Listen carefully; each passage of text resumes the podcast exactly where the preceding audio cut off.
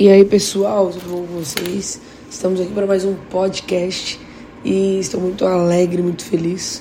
Acabei que ia gravar esses dias no trânsito, só que o celular não funcionou, o trânsito estava caótico. Para quem é de São Paulo ou para quem conhece São Paulo, já entende o que eu estou falando.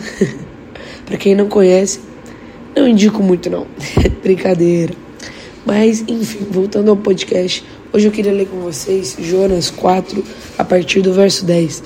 Está escrito o seguinte: Mas o Senhor lhe disse: Você tem pena dessa planta, embora não a tenha podado, nem a tenha feito crescer. Ela nasceu numa noite e numa noite morreu. Contudo, Nínive tem mais de 120 mil pessoas que não sabem nem distinguir a mão direita da esquerda. Além de muitos rebanhos, não deveria eu ter pena desse, dessa grande cidade?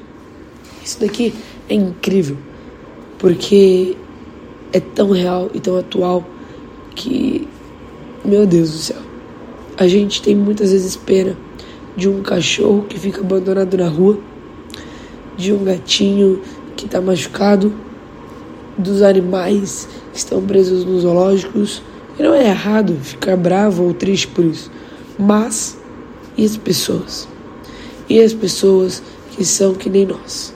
E os moradores de rua e as pessoas que estão sofrendo cada vez mais porque estão presas, muitas vezes porque fizeram algo, obviamente, mas algumas dessas vezes as pessoas elas tiveram injustiças, porque o nosso sistema de, de justiça ele não é justo, não há justiça de fato.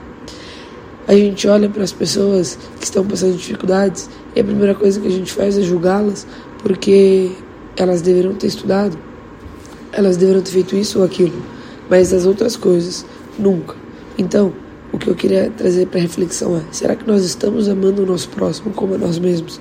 Será que a gente está tendo mais pena de uma árvore ou de um animal do que do próprio ser humano que é feito à imagem e semelhança de Deus? Detalhe: isso não exclui o fato de se preocupar também com os animais, com as árvores, com o meio ambiente, com os animais no geral, mas, mas não deve ser a primeira coisa que nós devemos nos preocupar. Primeiro deve ser amar a Deus com tudo que nós somos. Segundo, amar o nosso próximo. E depois as coisas vão acontecendo. Que Deus abençoe e é nóis.